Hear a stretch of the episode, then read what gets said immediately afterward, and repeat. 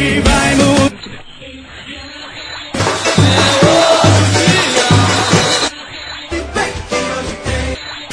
Hoje, hoje tem! Olá galera, começando hoje tem. Hoje tem de uma partida que ganhou contornos de jogo crucial para o esporte nessa Série A. Esporte Atlético Mineiro nesse domingo, 16 horas na Ilha do Retiro. Quando você olhar a tabela nacional que tiver 17 horas é porque o horário de verão já vai estar em curso e o Recife, como todo mundo já está mais do que acostumado, o Nordeste inteiro não entra no horário de verão, então a partida às 16 horas na Ilha do Retiro, possivelmente com público bem, bem considerável, já que nesse sábado, quando as bilheterias foram fechadas, já tinha mais ou menos 15 mil ingressos vendidos, o que mostra que a torcida entendeu o momento, né, conseguiu também ser motivada com a vitória e com a boa atuação em Salvador. É sempre bom a gente pontuar que o esporte contra o Vitória da Bahia conseguiu mostrar um bom futebol e colheu a vitória merecidamente isso acaba dando uma, uma, um respaldo né, e uma injeção de confiança para uma partida com dois times que estão separados por quatro pontos.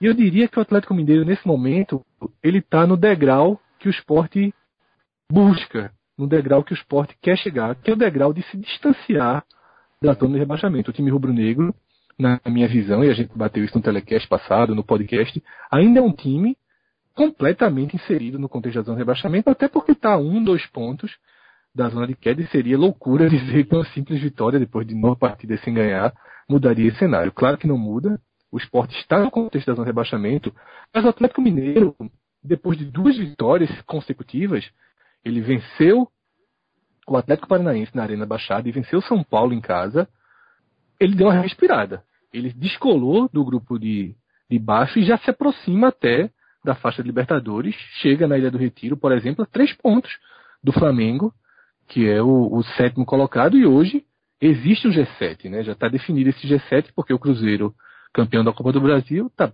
dentro do grupo, está com, completamente garantido entre os sete primeiros. Então, Lucas, é um jogo em que há um clima positivo para o esporte, há uma mobilização, há um sinal de evolução nas últimas três partidas, pontuais contra o Vasco, pontuais contra o São Paulo e mais efetivo contra o Vitória. Porém, do outro lado, tem um time que vive talvez seu melhor momento do campeonato e um time que, desde o início do ano, a gente sabe que tecnicamente é muito forte.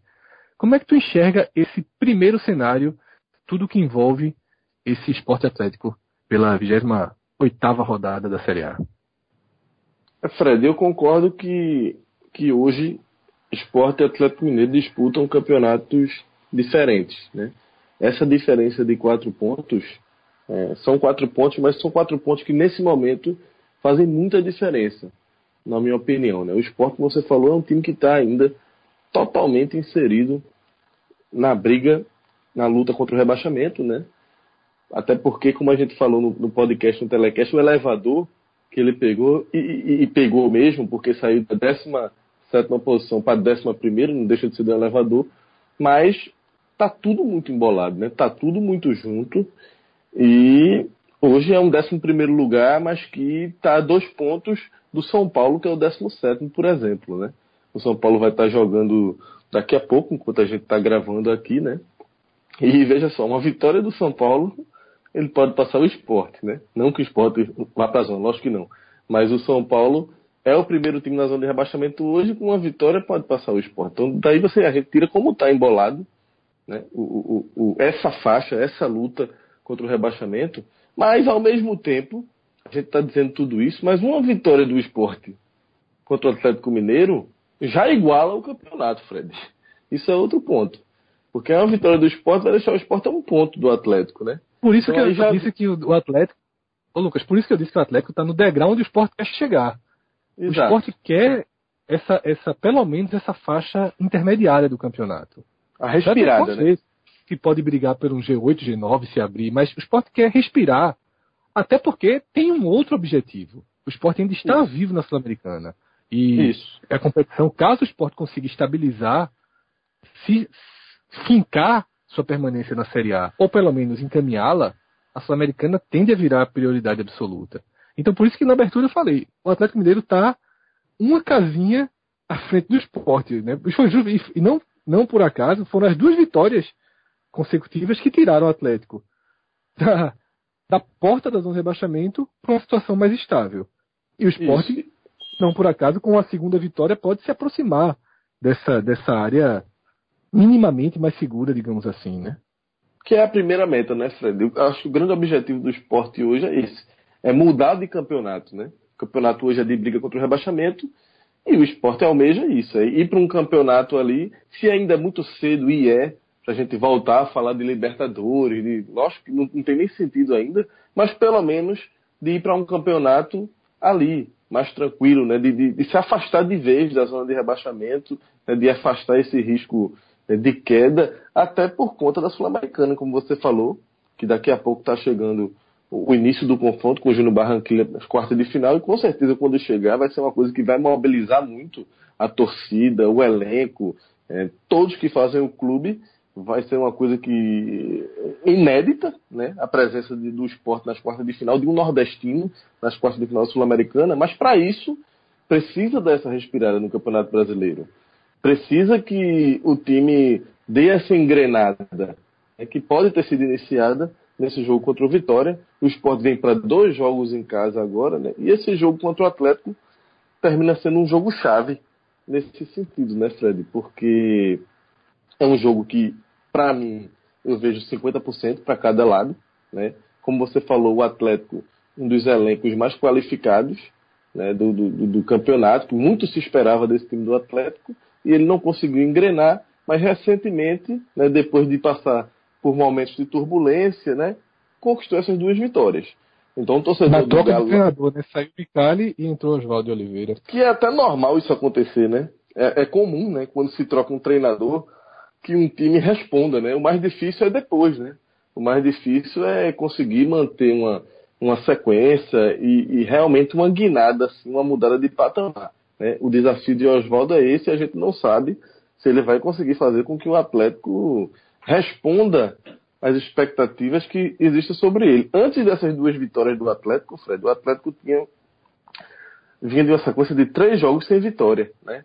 Então lá o torcedor do Atlético, ele tá, eu acho, nessa ânsia de que, pô, duas vitórias, esporte lá, dá pra gente cometer esse, esse crimezinho, né? Estão pensando lá ir pra terceira vitória seguida e aí embalou. Eu acho que o pensamento dos caras lá hoje é esse, mas ao mesmo tempo a motivação aqui também é muito grande, né? Essa vitória contra o esporte. A gente viu, como você falou, a movimentação da bilheteria nos últimos dias foi, foi gigante. Eu acho que caiu a ficha da torcida, né?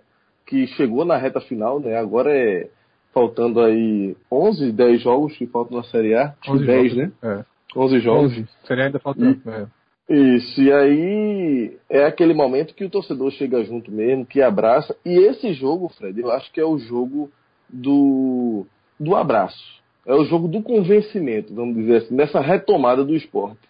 É porque o esporte viveu um grande momento no campeonato e depois indicou de um jeito extremo, assim, né? São dois opostos muito gritantes, assim, a trajetória do esporte. Se tivesse um gráfico, né? Se você for analisar o gráfico de desempenho do esporte no campeonato, é aquela coisa drástica, né?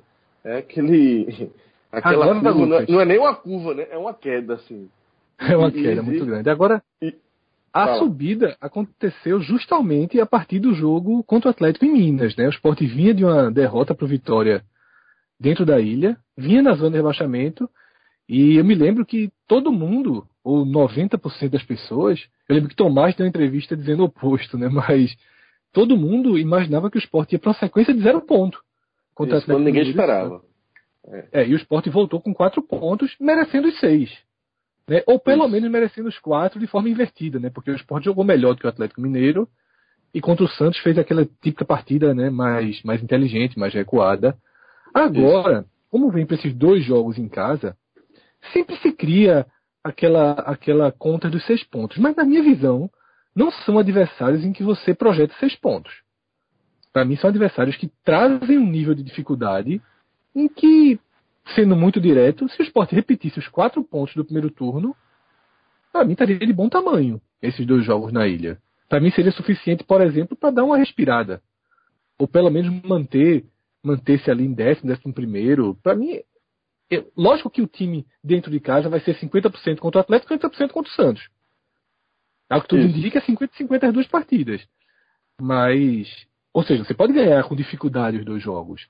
Mas para mim, uns quatro pontos estariam de, de, de, de, bom tamanho. Não sei se você concorda ou se lamentaria ter quatro pontos nesse momento. Não, eu concordo, eu concordo. A gente até discutiu né, no podcast e eu acho que seria uma pontuação interessante, sim. Até se você fizer a projeção de pontos que o esporte precisa, né, até o final do campeonato, para livrar o rebaixamento de vez, é, seria uma pontuação interessante, né? Quatro pontos nesses dois jogos e depois saindo para pegar o, o Atlético Paranaense.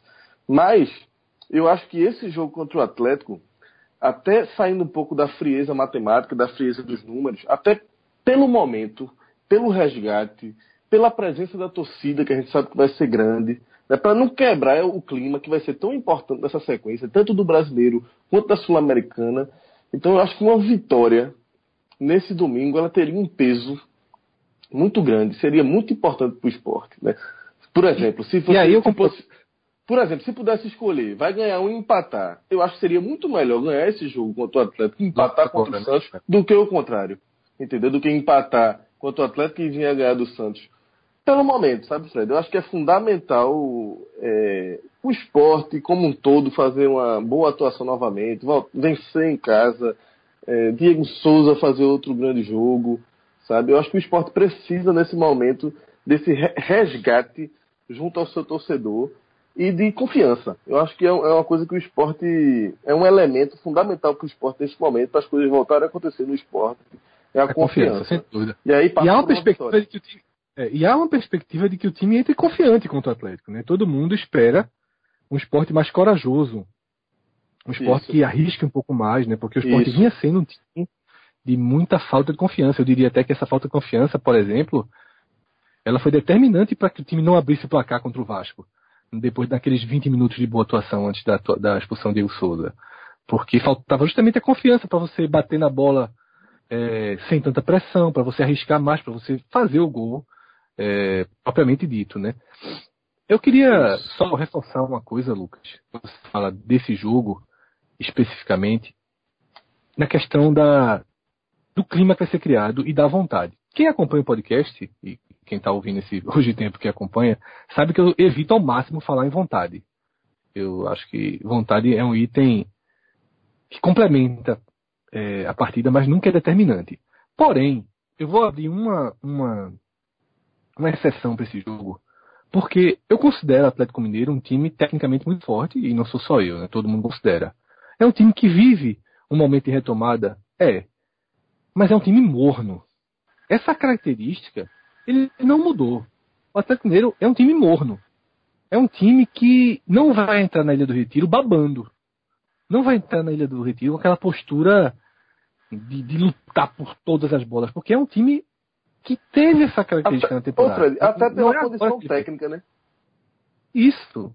Porque os caras são muito técnicos, mas não encaixaram, né? Então eles têm Isso. a técnica, eles têm aquela, aquela, aquele estilo, é, ele, é, aquele estilo Wesley de ser, digamos assim, né? Você tem a técnica, mas você não está conseguindo direcioná-la. E eu acho que se o esporte conseguir dar um volume, dar uma intensidade, dar uma acelerada, como foram os 20 minutos contra o Vasco, o Atlético tende a não acompanhar por ser um time morno. Agora a gente vai passar aqui as escalações, mas fundamental lembrar que o Hoje Tem é um programa que é oferecido pela Companhia do Chopp, um dos lugares em que a gente pode dizer Hoje Tem todo dia, né, Lucas? Tem motivo para ir é na, Companhia do Chopp. Hoje tem Companhia do Chopp, pode ter certeza que tem. Abre diariamente, é, tem de um self-service que está que tá em disputa vai sair um prêmio em breve, está tá concorrendo a um prêmio entre os melhores self-services do Grande Recife e tem toda a parte de bar, de boteco, né, de, de entretenimento, um show espetacular, shows ao vivo. Nesse momento quem está gravando deve estar tá terminando lá o projeto Sunset que tem nas tardes e noites de sábado, que é um projeto espetacular. É, a curadoria que Tony faz para escolher os músicos que vão se apresentar lá é uma curadoria das mais das mais rígidas que, que tem em bares do Recife, restaurantes, porque realmente só se apresenta lá quem tem um repertório de qualidade, uma execução, uma, uma, uma virtuose até na, na, forma de, de, conduzir as músicas. E aí tudo aquilo que a gente também sempre fala, né? O chopp, uma picanha que para mim é a melhor picanha do Recife, o pastel do beijoqueiro que curou até a, a alergia de Cássio ao camarão. E agora tem a churrasqueira nova, né? Novinha em folha, né? Que há rumores de que vai fazer diferença. Que o que já era bom vai ficar ainda melhor agora com a nova churrasqueira. E investimento tô, alto, isso. Eu tô pensando até em, em, almoçar lá. Amanhã, né? Hoje, né? Nesse Sim. domingo. A gente já tá, o programa é pra domingo, né? Nesse domingo eu tô pensando né? até em, em, dar uma chegadinha na praia, depois vou pra lá, fico ali um pouquinho, já tomo um chopinho e aí vou pro jogo. Depois, tá marcado. Tá marcado os três, os três, as três etapas do processo. as três etapas do processo estão definidas. Vamos lá, vamos para a escalação. É, começando pela do Atlético, que tem que está muito mais perto da definição do que é do esporte. O Atlético tem um desfalque efetivo, né, que é o de Robinho. Quando eu falo efetivo é porque jogadores estão fora de ação, como o Luan, por exemplo, a gente não vai ficar sempre relembrando. Então, de quem está fisicamente à disposição, de quem vem jogando, o Atlético perde Robinho, que foi justamente a novidade é, na transição entre Micali e Oswaldo, né? É, Robinho vem sendo barrado por Micali e Oswaldo já recolocou titular. E nessas duas vitórias ele foi uma peça muito importante, porém recebeu o terceiro amarelo e está suspenso. Então o Atlético vai. Todos os outros jogadores estão confirmados. Falta definir o substituto de Robinho. A defesa é formada por Vitor no gol, Marco, Marco Vitor no gol, Marco Ro... Porra, não vai sair Marcos Rocha não. Vitor no gol, Marcos Rocha na lateral direita, Gabriel Felipe Santana do de zaga e Fábio Santos na esquerda. Os dois volantes, Adilson e Elias. Elias está voltando, Elias estava suspenso contra o São Paulo, está voltando nesse jogo. E aí entra a dúvida. Robinho vinha jogando uma função meio que fechando esse, esse meio de campo. O Atlético Mineiro joga no 4-5-1. E aí, Oswaldo tem duas, duas opções. A primeira seria ir com Otero.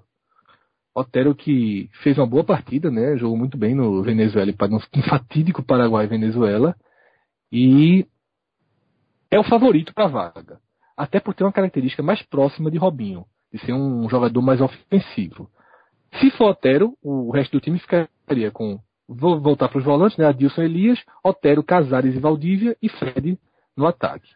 Porém, o fato de ser uma partida fora de casa, o fato de Oswaldo saber que o esporte é um time que costuma começar com intensidade, ele cogita que, ao invés de, de Otero, escalar Roger Bernardo, que é um jogador mais de marcação, assim ele faria um trio de volantes, que é até o que o esporte deve fazer também, ele faria um trio de volantes e deixaria o meio de campo mais, mais fechado. Então, esse é o time do Atlético, só tem essa dúvida entre Otero e Roger Bernardo, Roger, Roger Bernardo, e, mas é um time de muita força ofensiva, né? Você tem o Elias que chega o tempo todo, você tem Casares, você tem Valdívia e você tem Fede que está no jejum de gols, mas continua sendo aquele atacante que você bobeia um pouquinho, leva um gol, né? O Sport levou, inclusive, no primeiro turno.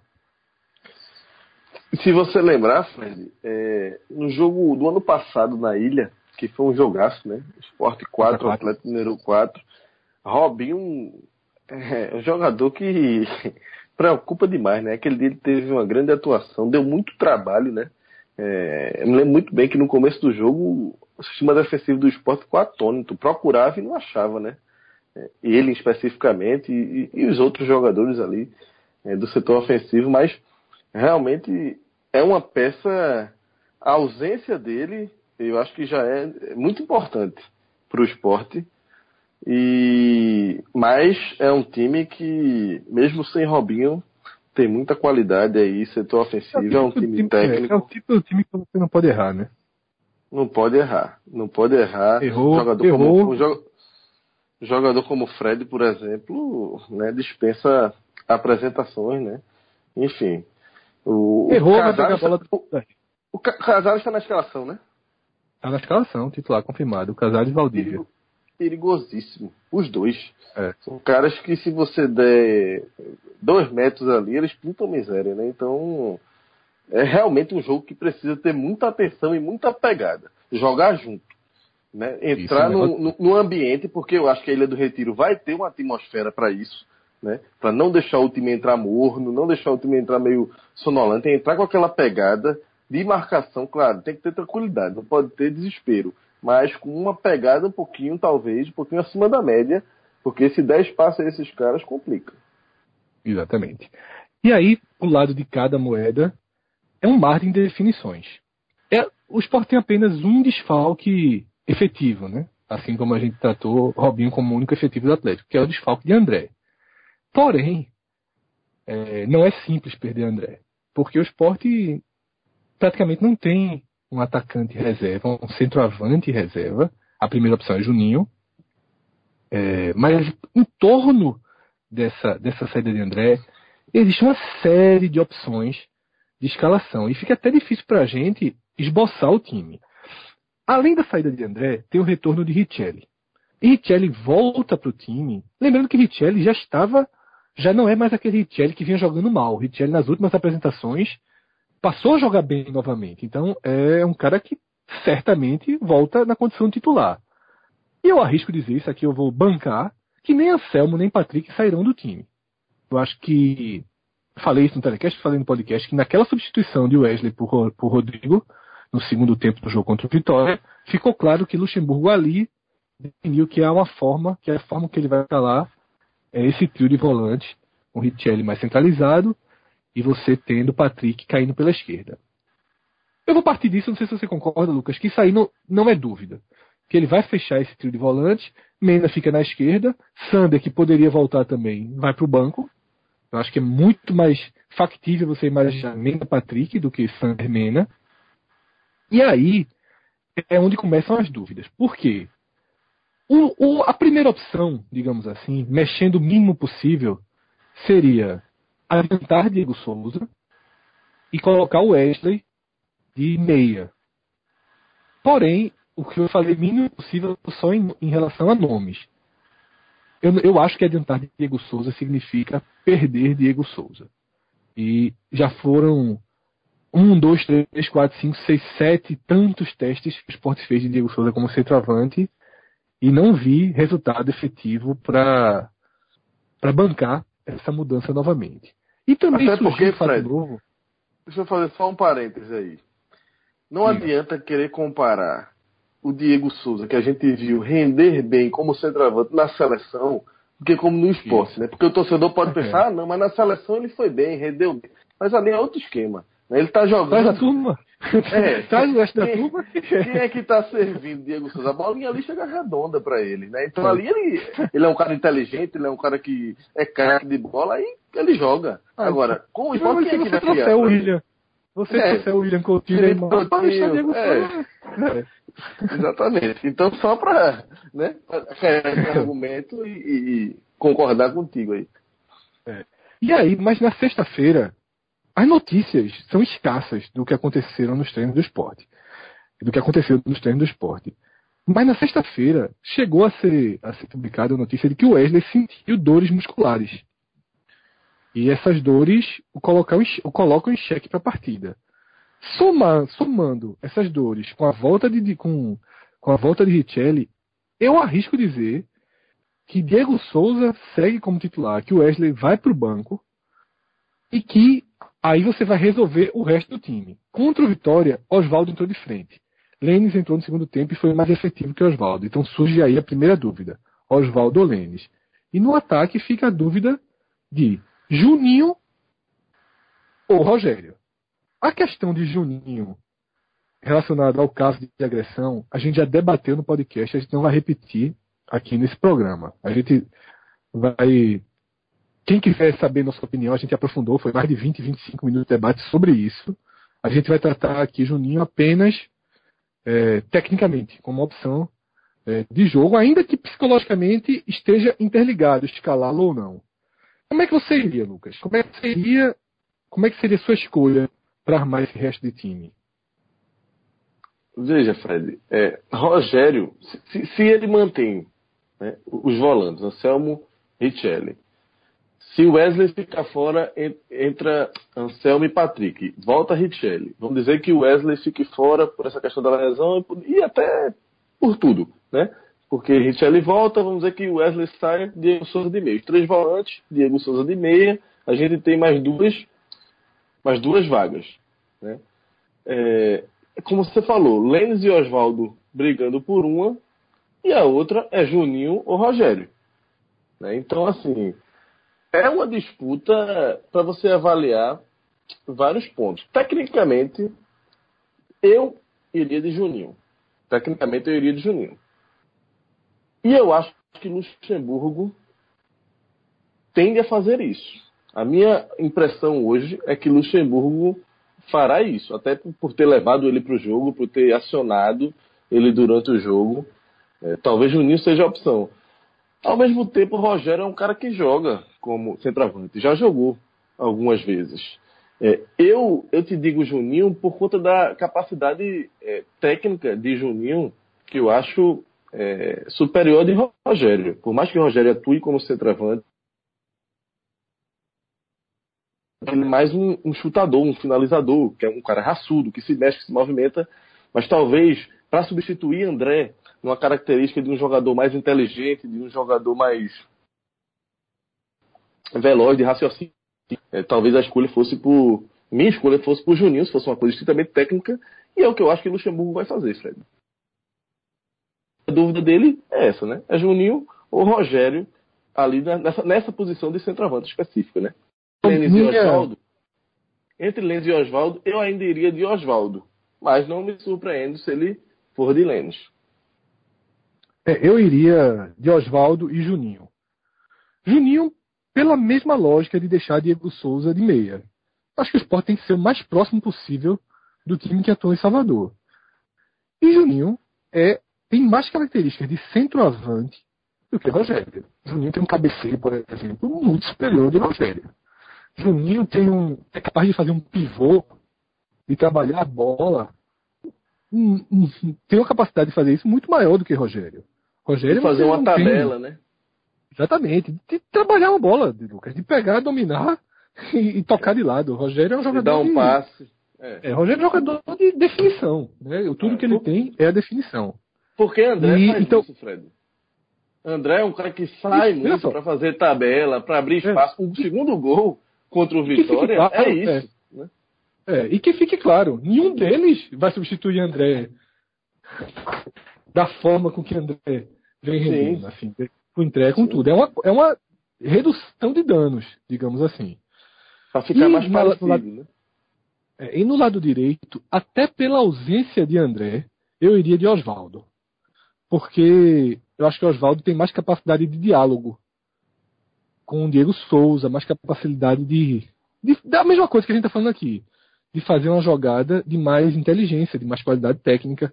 Acho até que Lênis ele pode ser uma arma para o segundo tempo. Acho que o time. É, vamos supor, se Luxemburgo entra com Lênis e o time está mal, você trocar Lênis por, por Oswaldo, eu acho que causa um impacto menor do que o, do que o inverso. Porque Lênis, querendo não querer, é um jogador mais veloz, um jogador que se livra da marcação com mais facilidade, que se aproxima da área com mais facilidade, ainda que com menos inteligência, digamos assim. Mas é isso. Acho que a gente conseguiu passar por todos os pontos.